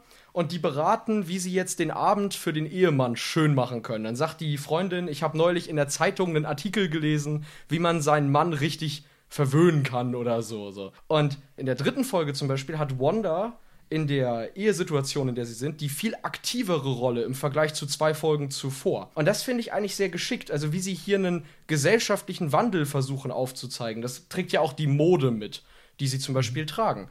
Und dann kommt noch sehr schlau dazu, vielleicht ist das am Ende die Rechtfertigung dafür, dass das Ganze eine Sitcom ist. Aber es geht ja hier offenbar darum, dass irgendetwas mit Wanda scheinbar, also nicht stimmt. Irgendwas ist falsch bei der. Ob das jetzt psychisch ist oder irgendwelche äußeren Einflüsse, darüber können wir nachher nochmal spekulieren. Das ganz Spannende ist, Sitcoms sind im amerikanischen Fernsehen als Genre so die Darstellung von heiler Welt. Da ist die gesunde amerikanische Familie. Deshalb war Modern Family ja so gut, weil da dann ein Patchwork-Prinzip reinkam und so. Und gerade deshalb funktionieren für mich diese pervertierten Momente in WandaVision so gut. Weil dieses Sitcom-Gimmick diese heile, ideale, typisch amerikanische Familienwelt noch mehr überhöht und es dadurch umso krasser ist, mit jedem Mal, wenn sie da irgendeinen Bruch reinbringen. Und in der Hinsicht finde ich, ist es eine der, was, was solche Sachen angeht, intelligentesten Serien oder überhaupt intelligentesten Plots, den Marvel bislang erzählt hat. Und das würde ich der Serie auf jeden Fall schon zusprechen, dass da wirklich sehr schlau gearbeitet wurde und auch immer ähm, ein Gedanke dahinter stand, warum etwas so umgesetzt wird, wie es wird. Die Frage ist halt nur, ob der Plot am Ende sich gut auflöst. Also es muss ja irgendwas mit Familie zu tun haben, weil sie haben ja bewusst zumindest nach allem, was man so an Bildern gesehen hat, wirklich auch nur Familien-Sitcoms. Also es gibt ja auch noch ja. äh, Sitcoms in eine andere Richtung. Also es wird nicht auf einmal wahrscheinlich in Folge 7 äh, Brooklyn 99 da sein oder in Folge 6 The Office oder irgend sowas. Genau. Sondern es wird schon in dieses, also Familie scheint hier das große Motto zu sein. Das klingt zwischen den Zeilen auch immer mit. Also was du sagst, ist schon durchaus clever. Also ich glaube wirklich, dass am Ende, wenn sie das vernünftig hinkriegen, und das wird wirklich das große, die große Frage sein, dass das als Gesamtwerk nochmal ganz anders beleuchtet wird am mhm. Ende. Und ich meine, die sind so gut mit ihrer Geheimhaltung, auch wenn jetzt angeblich jemand im Internet äh, alles mhm. schon verraten haben will, was in der Staffel passiert. Aber es wird noch irgendwie einen großen ja. Dreh geben. Und der Dreh wird nicht irgendwie sein, was ist in Wirklichkeit mit Wanda los, sondern da muss irgendwie noch viel, viel mehr hinterstecken. Also ich habe auch fast alles im MCU gesehen. Die letzten Jahre ging es mir auch so wie dir, Michael, dass ich nicht mehr so vieles gesehen habe, weil mich hat das nicht unbedingt immer mehr alles gepackt. Ähm, deswegen bin ich auch jemand, der diese ganzen Details, auf die Roland vorne hingewiesen hat, wo die Fans sich drüber freuen, ah, das kann darauf mhm. hindeuten mhm. und darauf hindeuten. Weil ich die Comics nicht kenne, geht das an mir vorbei. Also das muss ich mir wirklich ergoogeln. Ich musste mir ergoogeln, was ist dieses äh, Schwertlogo, was steckt dahinter und so. Und wenn ich das ergoogle, dann finde ich es auch immer, ja, das ist ganz interessant, das könnte ganz, ganz spannend sein.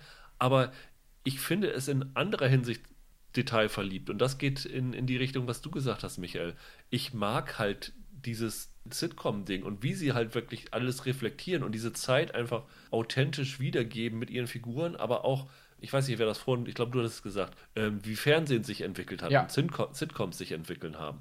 Das war in der zweiten Folge. Das ist ja so ein bisschen wie bei Pleasantville war es da nicht auch, dass Pleasantville schwarz-weiß ist und, und wenn dann auch einmal Farbe, sie farbig werden, dann äh, passiert irgendwas? Ich habe die jetzt schon länger nicht mehr mhm. gesehen. Ja, wenn die, wenn die Figuren Sex haben in Pleasantville, dann sind sie plötzlich bunt. Genau. Ja. Und dann das halten sie für das, für das Schlimmste überhaupt. So war es richtig. Und hier in dieser zweiten Folge schleicht sich immer mehr Farbe ein. Du hast mhm. dann irgendwann eine Verletzung in der Hand, wo dann das Blut auf einmal rot ist. Und das setzt sich dann so, so weiter fort. Und am Ende der Folge kommt dann dieses große äh, dieser große Schwenk, wo mit einem tollen Spezialeffekt, was du auch auf den Postern gesehen hast, aus den Schwarz-Weiß-Serie auf einmal eine Farbserie wird. Was ja auch die Zeit äh, akkurat reflektiert, weil also zwischen den Jahrzehnten ist halt dieser große Wandel bei Sitcoms gewesen. Und das mag natürlich enttäuschend sein für jemanden, der auf, auf eine große MCU-Verknüpfung wartet. Aber für jemanden, der diese Serie relativ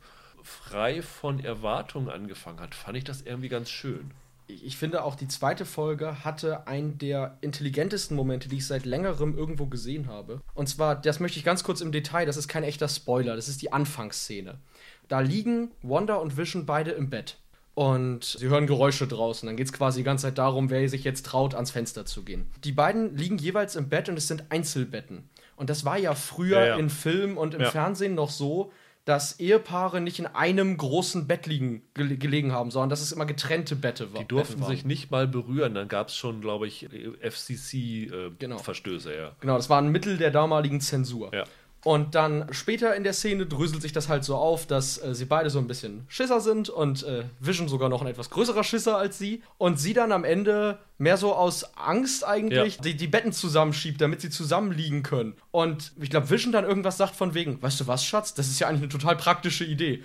Und dann schnipst sie und mit ihren magischen Fähigkeiten macht sie aus diesen zwei Einzelbetten dann ein, ein Doppelbett, ein Ja. gemeinsames Bett. Und das passt natürlich perfekt in eine Folge, die in den 60ern spielt, nämlich genau in dem Jahrzehnt, in dem dann am Ende des Jahrzehnts diese Zensurmaßnahmen gekippt wurden. Und das war, finde ich, bezogen auf diese Entwicklung von, von Darstellungen im Fernsehen, ein so intelligenter Moment, dass das irgendwie, dass ich gedacht habe, das fliegt jetzt über viele Köpfe gerade hinweg, Ja. weil das so unaufdringlich war. Hatte ja nicht, hatte ja keine Schwere oder so, es war ja ganz leicht eingebunden. Und das fand ich sehr geschickt gemacht. Also, also wir haben es ja im, im Verlauf des MCUs immer gesagt, als zum Beispiel Guardians kam oder so, wo es dann, dann eher unbekannte Figuren waren. Das ist so jetzt der, der Test, was Marvel-Fans, MCU-Fans alles mitmachen. Das hier ist wahrscheinlich mit der größte Test, weil das, was du eben sagst, das glaube ich interessiert den typischen MCU-Fan, so mal wie man ihn einschätzt, vielleicht ist es auch eine komplette Fehleinschätzung, eher nicht. Und wenn sie, sage ich mal, diese drei, vier, fünf Folgen, wie immer dieses weitergeht,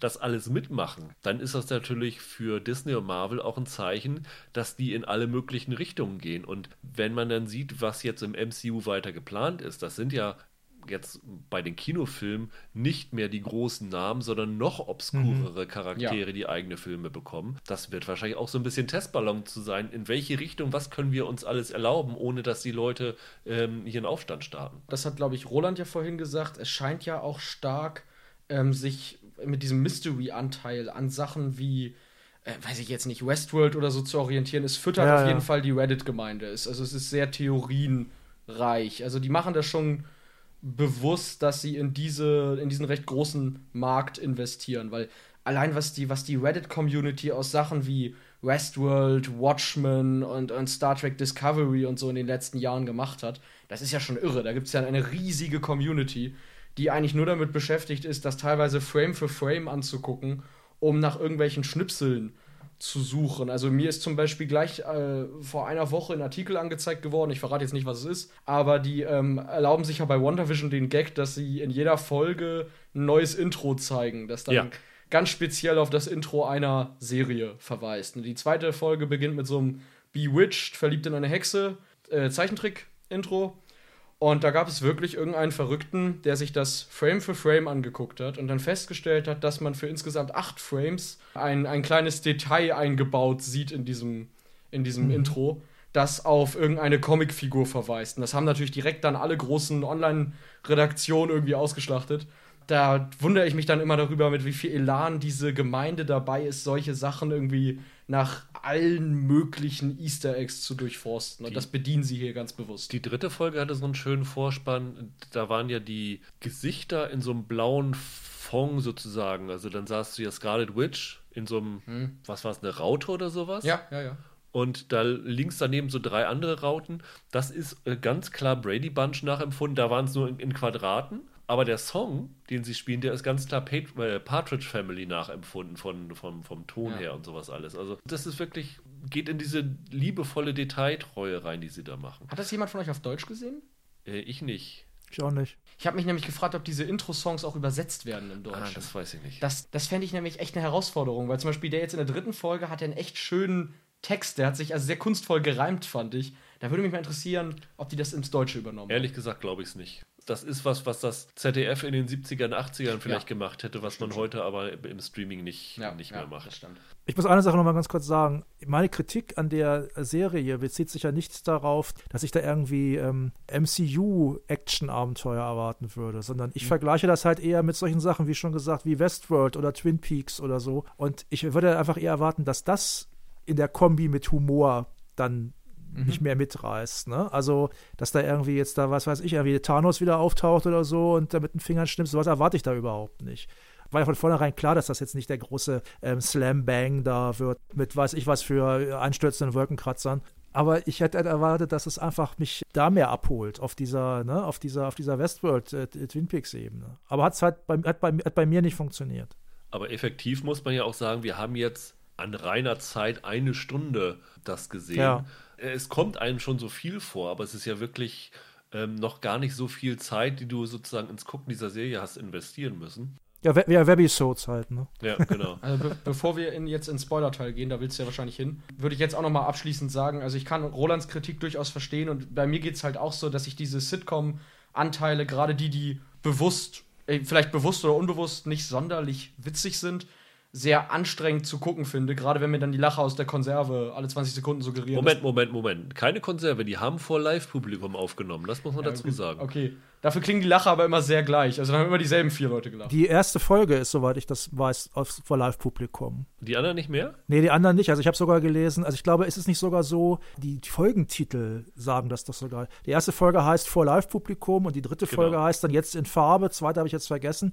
Und ich habe gelesen, dass ähm, sie bei der zweiten und dritten Folge Love Tracks hatten und da haben sie einen Experten gehabt, der hat sie beraten, wie sich die Love Tracks verändert haben über die Ah, Jahre. okay. Ja. Ah, siehst du, dann liegt ja doch nicht so falsch. Dann, dann, dann freuen wir uns. Wann sind die 80er dran? Nächste Vier? Woche. Vier, Nächste vier. Woche? Ich weiß nicht, habt ihr früher eine schrecklich nette Familie gesehen? Da Ja. gab es immer einen Lacher im Publikum. Den hast du immer raus. So, oh, ho, ho, ho. Ob sie Ja. den reaktivieren. Ich, ich würde auch sagen, dass ich die Sendung am Ende ein bisschen anstrengend finde und ein bisschen auch das Problem habe, dass die wirklich nerdigen Momente, da stimme ich Roland einfach zu, was den Mystery-Anteil angeht, das hat Twin Peaks schon 1990 besser gemacht. Und was diese Verbindung aus cartoonesken, comichaften Elementen mit Satire und Parodie einhergeht, das macht Rick und Morty auf einem komplett anderen erzählerischen Niveau. Das muss man einfach mal so sagen. Ich bin trotzdem überrascht, dass es so viel besser ist, als ich es mir versprochen habe, weil meine Erwartungen sehr gering waren, um es mal vorsichtig zu formulieren. Also ich bin nach den drei Folgen zufrieden damit, dass ich die auf meiner Tippliste noch bekommen habe, weil ich habe echt bei anderen Marvel-Serien durchaus die Sorge, dass das nicht so gut funktionieren könnte, was jetzt Falcon, Winter Soldier und Loki angeht. Mal gucken. Also ich habe Befürchtungen gehabt und die sind auch erfüllt worden. Insofern bin ich auch zufrieden. Das ist auch schön. Habt ihr noch was Spoilerfreies oder wollen wir jetzt so ein bisschen in den Teil gehen, was so dahinter stecken kann alles? Eine Sache noch, und zwar, das war ja nicht die Serie, mit der Disney Plus eigentlich ins MCU starten wollte, ne? Wenn ich mich jetzt nicht täusche, oder? Also es war, glaube ich, relativ eng aneinander, dass sie Falcon and the Winter Soldier und äh, WandaVision bringen wollten am Anfang. Welche jetzt in der ursprünglichen Planung als erstes war, es kann sein, dass es Falcon gewesen sein sollte, ja. Ich glaube fast, ne? Genau weiß ich es aber auch nicht. Das geht ja recht nahtlos dann ineinander über, ne? Ich glaube, WandaVision endet Anfang März und Falcon Winter Soldier sollte dann Ende März schon losgehen, ne? Also das sind, glaube ich, zwei Ähm, Wochen Mit. Mitte März, glaube ich so. Ja, also das geht recht nahtlos Ja. dann in die nächste Serie über. Dann lass uns doch mal äh, für alle, die es gesehen haben, weiter theorisieren. Für alle, die nicht gespoilert werden sollen. Macht's gut. Wir hören uns nächste Woche wieder. Ciao.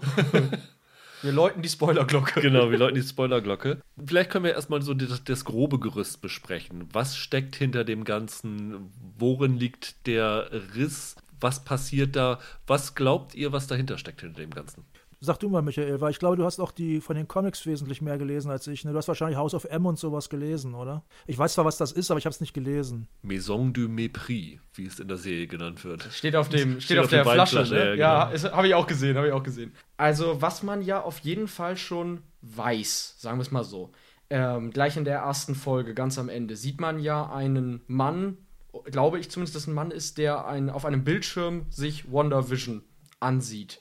Und dieser Mann scheint von Sword, von der Organisation Sword zu sein, weil man da auf dem Laptop auch ein, ein, ein Schwert als Symbol sieht. Und Sword ist, denke ich mal, also die Nachfolgeorganisation von Shield. Also in den Comics ist es doch quasi eine, eine Parallelabteilung zu Shield, die Genau. sich mit extraterrestrischen Ja, ja, Dingen beschäftigen. das ne? stimmt. Genau. Das habe ich auch so Und da gelesen. es ja Shield im MCU so nicht mehr gibt, so wirklich, gehe ich mal davon aus, dass die quasi deren Platz einnehmen im MCU. Also dass sie da, dass sie das so in der Hinsicht irgendwie verknüpfen wollen. Und der scheint sich das anzugucken und es tauchen danach immer mal wieder Sword-Symbole auf. Also ich meine in der zweiten Folge die Szene, die Roland vorhin als so creepy Auf, bezeichnet auf dem hat. Rücken mit diesem Imker, der da aus dem Gully Genau, kommt. der ja. Imker, der aus dem Gully kommt. Und in der zweiten Folge auf dem roten Helikopter, den sie aus dem Busch zieht. Aus der Seite, auf der Seite ist Ja, immer auch so, ja. so ein Sword-Logo. Ach, da war das auch drauf, okay. In der, in der dritten Folge taucht dann ja noch die, ich habe jetzt ihren Namen vergessen. Geraldine. Geraldine. die hat dann ja noch einen Anhänger, Ja. der auch das Sword-Symbol ist, auf das Wanda auch sofort reagiert und dann weiß irgendwie, du gehörst hier nicht hin, wer bist du? Und dann endet das ja in der dritten Folge damit, dass diese Geraldine dann verschwunden ist und wir dann sehen, wie sie aus einer Art Portal oder so gefallen kommt und äh, dann von, ich glaube, es waren Sword-Soldaten eingesammelt. Es waren irgendwelche Agenten, ich glaube, Logos sah man nicht, dann Ah, okay. gesammelt werden, ja. ich, ich dachte, ich hätte es da auch gesehen. Und dann am Ende schwenkt die Kamera und du siehst dann so, es sieht aus wie Flutlichtmasten, aber das ist so die Grenze von so einem Kraftfeld oder ja, sowas. so Ja. wie in die, mit den Simpsons. Scheint so eine, so eine Glocke Ja. zu sein Ja, oder sowas. ja.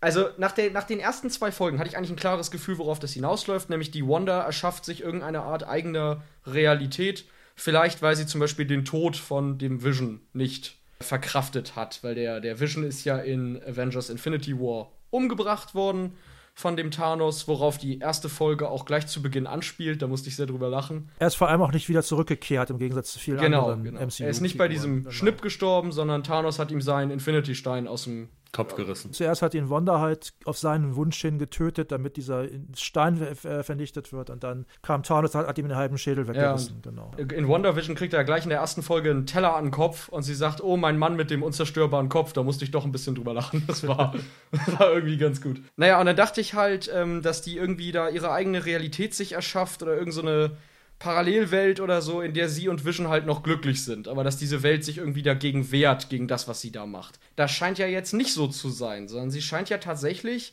auf der Erde zu sein und in irgendeiner Stadt mit diesen Leuten zu interagieren und die scheinen ja auch teilweise zu wissen, was Sache ist, weil es ja dieses obskure Gespräch gibt zwischen ihrer Freundin und dem Nachbarn, wo Vision dann dazu kommt, die so komisch miteinander tuscheln und die ja auch zu wissen scheinen, was da abgeht. Das ist halt die Frage, das wird halt wieder nicht ausgesprochen. Die sprechen immer, die tuscheln und sagen, wir sind alle und das letzte Wort sprechen sie gegenüber Vision nicht mehr aus, dann löst sich das auf. Und das ist die Frage. Ich habe mich gefragt, was ist dieses Wort, was da fehlt? Das wird ja der Schlüssel sein. Ja. Und meine persönliche Idee war, wir sind alle tot. Ah, okay. Weil Vision ist ja tot, sozusagen, dass Okay. sie die quasi wiederbelebt hat. Und das kann man ja auch sagen, diese, diese Agatha, das ist die Nachbarin, ne? Nee, Agnes heißt sie, Entschuldigung. Agnes Agnes heißt heißt, sie. Und in den Comics gibt es eine Agatha Harkness, das ist auch eine Hexe. Das ist eine Mentorin von Wanda. Und es kann natürlich sein, dass sie, und dann ist es die Frage, ist es jetzt in einer, in einer Fiktion oder ist es doch irgendwie real, diese Figuren alle wiederbelebt hat. Das sind alles Leute, die irgendwie anders in dem, im, in der Geschichte gestorben sind. Weil in dieser dritten Folge ist ja auch, da hängen sie doch dieses Mobile auf über, das, über dem Babybett. Und dann werden doch die Ja. Schmetterlinge plötzlich lebendig. Dann dieser Storch, der danach durchläuft in dieser sehr, sehr geilen Szene, der kommt ja auch, glaube ich, von dem Storch, den sie an die Gewand gemalt hat. Genau. Das heißt, wenn sie ihre Kräfte jetzt bei der Geburt des Kindes verliert, schafft sie es plötzlich, Objekte wieder zum Leben zu erwecken. Und das könnte für mich darauf hindeuten, dass das tatsächlich alles Tote sind, die sie wiederbelebt hat.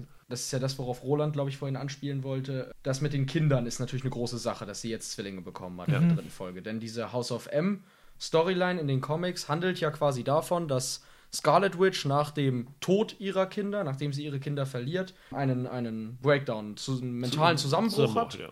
und versucht, die Realität zu verändern, um ihre Kinder quasi von den Toten zurückzuholen.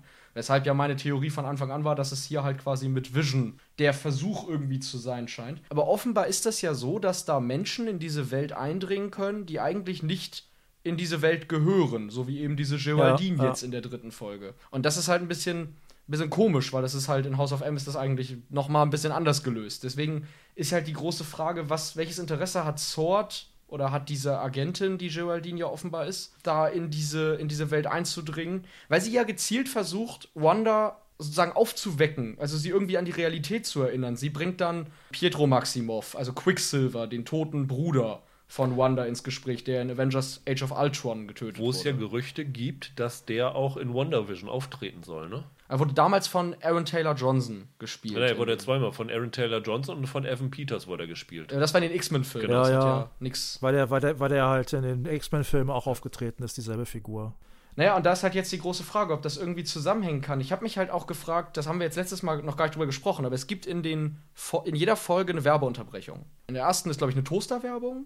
Genau, die erste Woche ist der Toastmaster 2000 bei Stark Industries. Genau, in der zweiten Folge ist es die Strucker Clock. Strücker Watch Hydra 1000 Meter Ja, ja, genau. Und in der dritten Folge ist es Hydra-Seife. Hydra Soak. Da habe ich mich gefragt, ob es darum geht, dass mit dieser Werbung irgendwer versucht, Wanda aufzuwecken, weil das sind ja alles Personen und Institutionen, die sie erschaffen haben.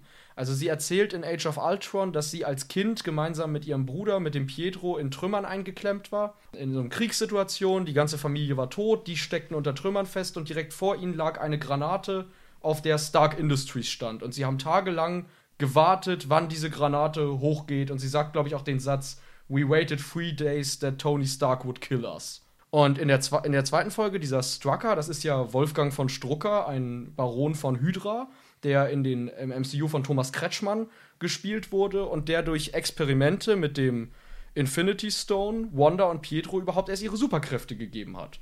Und dann die dritte Folge, Hydra, das hängt ja auch zusammen dann halt mit Hydra, zu denen der gehört. Also ob da irgendwer versucht, Wanda quasi an die Realität zu erinnern oder ob das von ihrer Psyche Callbacks ihrer Realität oder so sind. Weil das ist, glaube ich, nicht einfach nur ein Gimmick, dass da Stark Industries und Strucker halt auftauchen. Also da scheint es ja irgendwie zwei Parteien zu geben, ne? Also es gibt ja auch diese seltsame Szene mit dem Radio das dann sagt irgendwie, was, was wird da gesagt? Wonder, what, what are they doing to you? Ja, und, sowas, und es ne? kommt sogar, ähm, oh, das war doch dieser Song, war es Beach Boys oder sowas? Ach so. Genau, der Song heißt Help Me Rhonda. Und Rhonda klingt ja nun wirklich so ähnlich wie Wanda. Also ist durchaus möglich, dass das eine Botschaft sein soll. Und dann wird zwischendurch das unterbrochen, das heißt, What are they doing to you, Wanda? Sowas. Die Stimme von dem, der da am Radio ist, das ist ja auch jemand, der im MCU schon aufgetaucht ist. Also ziemlich sicher zumindest. Das müsste dieser äh, Randall Park sein. Randall Park hat den äh, FBI-Agenten Jimmy Woo in Ant-Man and the Wasp gespielt. Das ist ein, ich glaube, ein, ein Schauspieler mit asiatischer Abstammung. Ja, die Figur taucht ja auf, ja. Der war ja auch schon im Trailer zu sehen und das ist ziemlich sicher seine Stimme da im Radio. Das finde ich alles ganz interessant. Also gerade diese Werbeunterbrechung, da frage ich mich halt, ob da irgendwas hintersteckt. Weil, ganz lustiges Detail, und das habt ihr safe noch nicht auf Reddit gelesen, sondern ihr habt es von mir zuerst gehört. Also diese Hydra-Soak-Nummer in der dritten Folge, das ist tatsächlich schon mal aufgetaucht im MCU. Und zwar in einer Folge Agents of Shield. Und ich habe vorhin verdammt lange danach gesucht, in welcher blöden Folge das war. Und es war irgendwo in der vierten Staffel. Da äh, hat Agent Coulson kleine Macke und äh, ist in einer Verhörsituation und äh, fängt so ein bisschen an rumzuspinnen, dass Hydra halt alles korrumpiert hat und sagt da sogar gegenüber der Person, die ihm verhört, selbst die blaue Seife, die wir hier alle bei uns rumliegen haben, mit der wir uns die Hände waschen, selbst die kommt von Hydra. Und Aha. Genau das ist da jetzt in dieser Werbedings. Also äh, schreibt es auf Reddit, aber bitte mich erwähnen. Ihr habt es von mir zuerst gehört. Nochmal zu der Geraldine. Diese Figur heißt ja eigentlich Monica Rambeau, ne, meine ich. Ja. Das ist ja so ein bisschen strange. Dem Bruder erwähnt ja die, die Scarlet Witch selbst. Ja, sie erwähnt selbst den. Und Geraldine macht dann den Fehler und sagt, er wurde ja von Ultron umgebracht. Und dann wird sie ja quasi aus dieser Welt rausgebootet. Ja da ist auch Wonders Reaktion so ein bisschen komisch. Irgendwie, she, she, she had to go home oder so, sagt ja. sie. Oder she had to leave oder so. Als ob sie was wüsste. Naja, aber es ist ja offensichtlich so, es wird zumindest angedeutet, dass Wanda zumindest nicht von anderen manipuliert wird, diese Welt zu erschaffen, sondern diese Welt selbst erschaffen hat. Ja. Ob das aus, als Verteidigungsmechanismus oder so ist, weil in dem Moment, wo, wo dieser Beekeeper in der zweiten Folge rauskommt, da sagt sie ja No, und dann wird ja zurückgespult sozusagen. Und genau in dieser dritten Folge, das fand ich ja noch viel cooler, da ist es so wie so ein Glitch in der Matrix. Es ist auf einmal dann als, als äh, Vision Verdacht schöpft. Kommt einfach ein Cut. Kommt einfach so, so, so, so, ein Cut und er steht auf einmal an einer anderen Stelle. Das fand ich irgendwie auch sehr, sehr ja, cool ja. gemacht. Aber das scheint ja von ihr auszugehen. So habe ich das No auch verstanden. Also, weil sie sagt ja nicht ängstlich No, sondern sie genau. sagt das ja so ganz bestimmt, so nach dem ja. Motto, geh weg, lass mich in Ruhe. Also sie scheint ja schon zu wissen, was da vor sich geht. Aber ich weiß nicht, ich finde das echt schwierig irgendwie. Also auch, weil ich mich in der zweiten Folge noch gefragt habe, ist das aus der ersten Folge, also mit diesem Abendessen und so, ist das passiert? Und dann in der dritten Folge erinnern sie sich ja auch tatsächlich an den Talentwettbewerb und, und wundern sich noch, dass die Welt gestern noch schwarz-weiß war und sie heute schon im vierten Monat schwanger ist und so. Das ist echt alles ein bisschen, also wirklich sehr seltsam. Naja, in der Seltsamkeit habe ich ja gar nichts auszusetzen. Kann von mir aus gerne noch seltsamer werden. Wollen wir vielleicht nochmal das mit den Kindern erklären? Roland, weißt du was dazu? Da ich House of M zum Beispiel nicht gelesen habe, ich weiß, dass sie, dass ich weiß, dass das der Auslöser dafür ist, dass sie halt durchdreht. Ist es nicht irgendwie so, dass sie dann da durch ihre, weil sie halt eine eigene Welt erschaffen kann, dass sie dadurch irgendwie das halbe Universum dann auch vernichtet oder so? Oder wie läuft das bei House of M ab? Sie löscht alle Mutanten aus. Also das ist diese No More Mutants Nummer. Sie, sie vernichtet die X-Men. Ah ja, okay. Da das alles so Sachen sind, die ja erst, also die, ich meine, die, die zum Beispiel die, die X-Men sind ja hier überhaupt noch nicht eingeführt worden. Und das wird ja noch bis Phase 5 höchstwahrscheinlich dauern. Wobei auch äh, da gibt es Gerüchte, dass WandaVision sozusagen der Startschuss sein soll, irgendwie die äh, X-Men zurück ins Marvel-Universum zu führen. Kann ja gut sein, also das, da es ja auch Mutanten sind, das war ja damals das Ding bei Age of Ultron, dass die nicht Mutanten genannt werden durften. Ne? Sie und ihr Bruder. Also was ich noch ganz interessant finde, ist halt, ich hatte gelesen, dass das ist ja teilweise gerade der Nachdreh, der ist ja parallel gedreht worden mit der Olsen, mit hier Doctor Strange, dem zweiten Doctor Strange. Doctor Strange ist im Multiverse of Madness, heißt er ja, glaube ich. Ja, von Sam Raimi. Ja, genau. Und also es muss ja quasi in sich abgeschlossen sein. Es kann ja nicht sein, dass jetzt hier vorgegriffen wird und es dann heißt, ja, das wird euch nachher dann bei Doctor Strange erklärt. Das wird sicher nicht passieren. Sie tritt ja. auf in dem Doctor Strange 2, ne? Das weiß ich wohl, aber ich glaube jetzt nicht, dass jetzt hier, wenn diese Serie jetzt, wenn diese Serie jetzt zu Ende ist mit Folge 9, das wird nicht irgendwie in der Luft hängen. Da wird nicht irgendwie gesagt werden, ja, die Erklärung dafür habt ihr denn bei Doctor Strange, sondern ich glaube, Doctor Strange wird daran eher daran anschließen. Ich meine, es, es könnte ja theoretisch sogar so sein, dass sie tatsächlich bis zum Ende in dieser Sitcom-Welt bleibt und am Ende dieser Serien oder der Staffel aufgelöst wird, wo sie ist, wo sie sich befindet und Dr. Strange damit losgeht, dass sie, er sie quasi befreit aus dieser Welt. Wäre ja, natürlich eine Möglichkeit. Kann gut ne? sein. Äh, die Frage ist, wie connected das sein wird. Ja. Ne? Zu den Kindern, was du da jetzt gerade ja. sagst. Also der, sie nennen die ja auch Tommy und Billy. Genau, wie in den Comics. Da mhm. heißt er auch Tommy und William, genau. glaube ich, ne? Genau, und Thomas ist der Superheld Speed in den Comics mit äh, auch Supergeschwindigkeit und so, also wie Quick, wie Quicksilver zum Beispiel. Der andere William ist der Superheld Wiccan. Wiccan, Wiccan, Wiccan ne? der auch magische Kräfte hat. Also das teilt sich quasi auf, ne, mit, mit Quicksilver und Scarlet Witches Kräften. Da ist halt die Frage, wie stark diese Kinder da jetzt noch irgendwie vorkommen werden. Also, das wäre ja zum Beispiel auch ganz witzig, wenn jetzt aus dem äh, Speed-Sohn zum Beispiel dann die Aaron Taylor Johnson-Rolle wird und der quasi zu Quicksilver zu ihrem toten Bruder irgendwie heranreift oder so. Da haben sie theoretisch alle Möglichkeiten. Das wäre ja auch ein bisschen eklig auf eine Art. Ne? Und was, was du eben sagst, Roland, wo du da das mit den X-Men erwähnst, oder, oder Rüdiger, wo du sagst, dass die die hier einführen könnten, natürlich wäre auch denkbar, dass sie quasi den House of M-Moment einfach umdrehen. Ne? Also in den Comics hat Wanda bei House of M alle Mutanten ausgelöscht und hier erschafft sie sie am Ende. Statt No More Mutants erschafft sie halt die Mutation. Also könnte man die X-Men natürlich auch einbauen. Aber es ist ja so in den Comics, also dieses mit den, dass die dann diese Speed und Wicker geworden sind, das ist dann ja eine relativ neue Entwicklung in den Comics ja, gewesen. Ja, ne? ja, ja, also ursprünglich war es doch so, dass so ein super Bösewicht, Mephisto, genau. wollte doch Wanda ans Leder, mhm. aber konnte das nicht, weil sie zu stark war. Und hat quasi dafür gesorgt, dass sie diese beiden Zwillinge bekommt. Mhm. Und hat sich dann diese Zwillinge unter den Leib, unter den Nagel gerissen, um damit sozusagen ihre Kräfte zu bekommen ja. oder sowas. Ne? Beziehungsweise sie auch zu kontrollieren. Ja. ja. Also es kam dann heraus, dass diese Zwillinge eigentlich nur eine Einbildung waren oder sowas, dass sie gar nicht echt waren oder irgend sowas. Ja, so in die Richtung geht ja. es, ja. Es gibt ja diese, so ein paar Andeutungen. War es in der zweiten oder ersten? Ich glaube, es war in der zweiten Folge. Da sagt doch irgendwer, The Devil is in the details und dann sagt die Agnes nicht nur dort oder so. Und es gab, glaube ich, noch irgendeine Anspielung auf den Teufel in der, in der zweiten oder dritten Folge. Mhm. Also, dass dieses mit dem Mephisto als Bösewicht eventuell tatsächlich dahinter stecken könnte, dass vielleicht sie in dessen Einfluss steht. Ja, ich weiß es nicht. Ja, möglich. Also dieses, was ich vorhin erwähnt habe, kann ich ja noch erzählen in diesem Bewitched-Intro. Da gibt es, wie gesagt, einen Moment, muss man quasi stoppen. Der Vision geht ins, ins Badezimmer in diesem Zeichentrick-Intro und wäscht sich und dann fliegt da ein Stockwerk nach unten. Und da muss man halt quasi stoppen, genau in dem Moment, in dem er sich zwischen den Stockwerken befindet. Und dann sieht man so ein kleines Regal und da liegt ein Helm. So ein schwarzer Helm und da gehen links und rechts jeweils zwei dicke schwarze Antennen oder sowas sind das ab. Und das ist der Helm von einem Schurken aus den Marvel Comics, das ist der Grim Reaper. Ich weiß nicht, ob der jemandem was sagt. Grim Reaper ist, wenn ich mich jetzt richtig auskenne, der Bruder von einer Figur namens Wonder Man. Und Wonder Man ist eine Figur, auf dessen Gehirnwellenbasis in den Comics Vision erschaffen wird. Und äh, Grim Reaper ist auch einer in den Comics, der durch seine Voodoo-Fähigkeiten regelmäßig mit Mephisto zusammenhängt. Das würde halt auch diese Bezüge noch hm. stärker hm. erklären. Also es ist schon recht wahrscheinlich, dass sie den irgendwie einbauen werden in der Serie.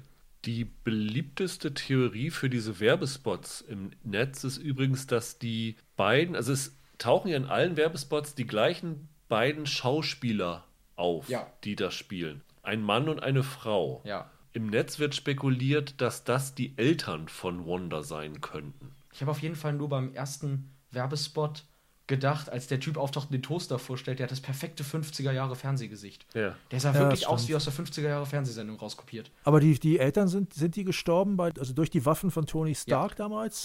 ne? Genau, das erzählen sie. Die ganze Familie ist explodiert, nur sie und ihr Bruder. Weil das würde ja sogar dann das unterstreichen, was du eben theoretisiert hast, Michael, dass das Anspielungen auf ihre Anfänge sind, dass da die Eltern sozusagen dabei sind, dass sie die herbeifantasiert. Ja, ich, ich würde jetzt vermuten, dass dann da noch Werbespots kommen, eventuell mit, zum Beispiel mit Loki, weil das ja ursprünglich Lokis Stein war, mit dem sie ihre Kräfte bekommen hat, oder dass ein Pietro-Spot kommt und so weiter. Also, dass sich das, oder ein Sokovia-Spot, es wurde ja auch erwähnt schon in der Serie, dass sie ja aus Europäerin ist und aus Sokovia kommt. Ja, das, das ist echt sehr strange. Also, das finde ich fast das rätselhafteste von Ja. allem, diese Werbespot-Dinger, weil mir gibt das auch ehrlich gesagt bislang als Zuschauer überhaupt nichts, dass da Werbeunterbrechungen drin sind. Also das ist mit Abstand das Twin Peaks-haftigste an der Serie, würde ich fast sagen, diese Werbespots. Ja.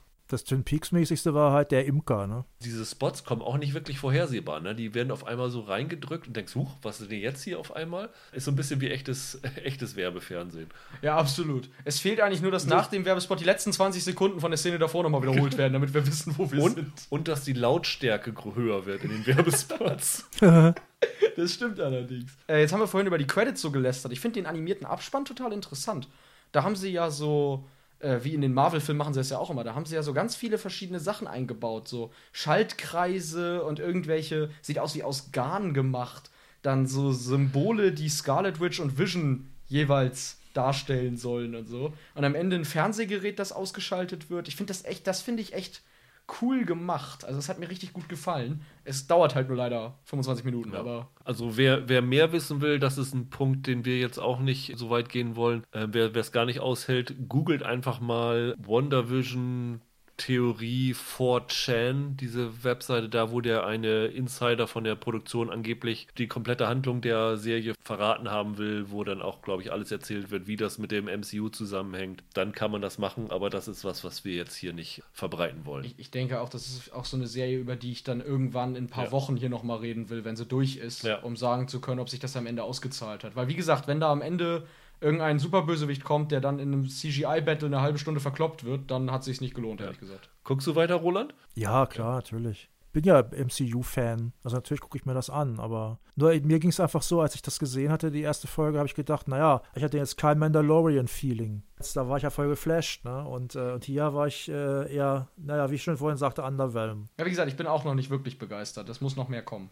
Übrigens, ähm, in der zweiten Folge, wo es diese Zauberershow gibt, die nennen sich ja Glamour und Illusion. Das sind ja auch äh, Comic-Zauberer, ne? Also die Ja. irgendwo in den Marvel-Comics mal auftauchen. Ja, das sind ne? auch Superhelden, ja. Ja. Ich glaube, also ich habe nichts noch mehr an Details. Ist wahrscheinlich kann man da noch viel mehr entdecken, wenn man sich noch intensiver mit beschäftigt. Ich habe schon versucht, so viel mitzukriegen, wie es wie es geht. Aber ja, ich glaube, es wird sich in den nächsten Folgen wahrscheinlich noch viel mehr tun. Also wenn sie ihre Tendenz fortsetzen, wird jetzt mit jeder Folge, glaube ich, mehr von der Außenwelt erschlossen und mehr durchkommen, worum es denn hier eigentlich in dieser Serie geht. Ich hoffe ja, dass noch irgendein Sitcom-Star auftaucht. Wir hatten ja in der ersten Folge Deborah Joe Rupp aus die wilden 70er. Ja, Ich hätte ja irgendwie Bock, da noch einen, irgendeinen, irgendeinen Sitcom-Star noch mal Also sie haben ja verneint, dass die Olsen-Zwillinge, also die Geschwister von Elizabeth Olsen, die ja in Full House dabei waren, Ja. auftauchen im Cameo. Das war ja so eine beliebte Spekulation, weil es ja eigentlich auch logisch wäre, aber das äh, soll wohl nicht kommen.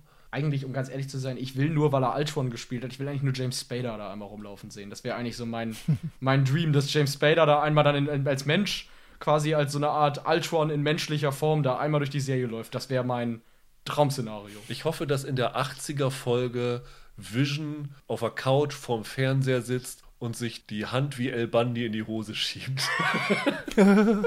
Ja, ja, das wäre gut. Das wäre gut. Eine schrecklich nette Familie ist jedenfalls die, ähm, wäre dann die erste Sitcom von denen, auf die hier angespielt wird, die ich wirklich mal verfeucht habe und über die ich wirklich mal gelacht habe und teilweise heute noch lachen kann. Da ist dann der Vergleich natürlich noch stärker, wie auch mal noch mal ein Gag funktioniert. Das stimmt, das ist ein bisschen schade, ne, dass man so die Zeit gar nicht so vor Augen hat, also ich zumindest, die sie da äh, parodieren, weil wahrscheinlich würden einem da viel mehr Metasachen auffallen. Mein schönster Gag war ja eigentlich, dass er in der ersten Folge da bei der Arbeit ist, Vision, und dann aufsteht und zu seinem Kollegen sagt und sagt: Sag mal, kannst du mir mal sagen, was wir hier eigentlich genau, machen? Was arbeiten wir eigentlich? Ja, das ist das ja ist so lustig, ja. in Sitcoms, die, die arbeiten ja irgendwie nie wirklich. Die sind ja eigentlich immer in schicken Häusern und machen eigentlich nichts. Das Aber also für mich geht es das, glaube ich, in Folge 4 los, weil Familienbande habe ich schon mal gesehen und darauf scheint sich das zumindest, was so die Klamotten angeht, äh, zu beziehen. Und ja, klar, je weiter es in unsere Zeit kommt, desto mehr kann man sozusagen sich das dann auch nachvollziehen. Wobei ich halt glaube, dass das dann immer kleineren Anteil bekommen wird. Wir können uns ja in dieser Runde nochmal in ein paar Wochen treffen, entweder mittendrin nochmal, wenn sich irgendwelche coolen, großen Entwicklungen getan haben oder ganz am Ende. ja. Nächste Woche steht noch nicht ganz fest, was wir machen. Vielleicht sprechen wir mal über Star Trek Lower Decks. Das ist ja heute bei Amazon gestartet. Oh ja. Oder Fate the Wings Saga, heute bei Netflix gestartet. Wenn wir, wenn wir die Fee in uns entdecken. ja, bis dahin, macht's gut, habt ein schönes Wochenende. Ciao, ciao. Tschüss. Ciao.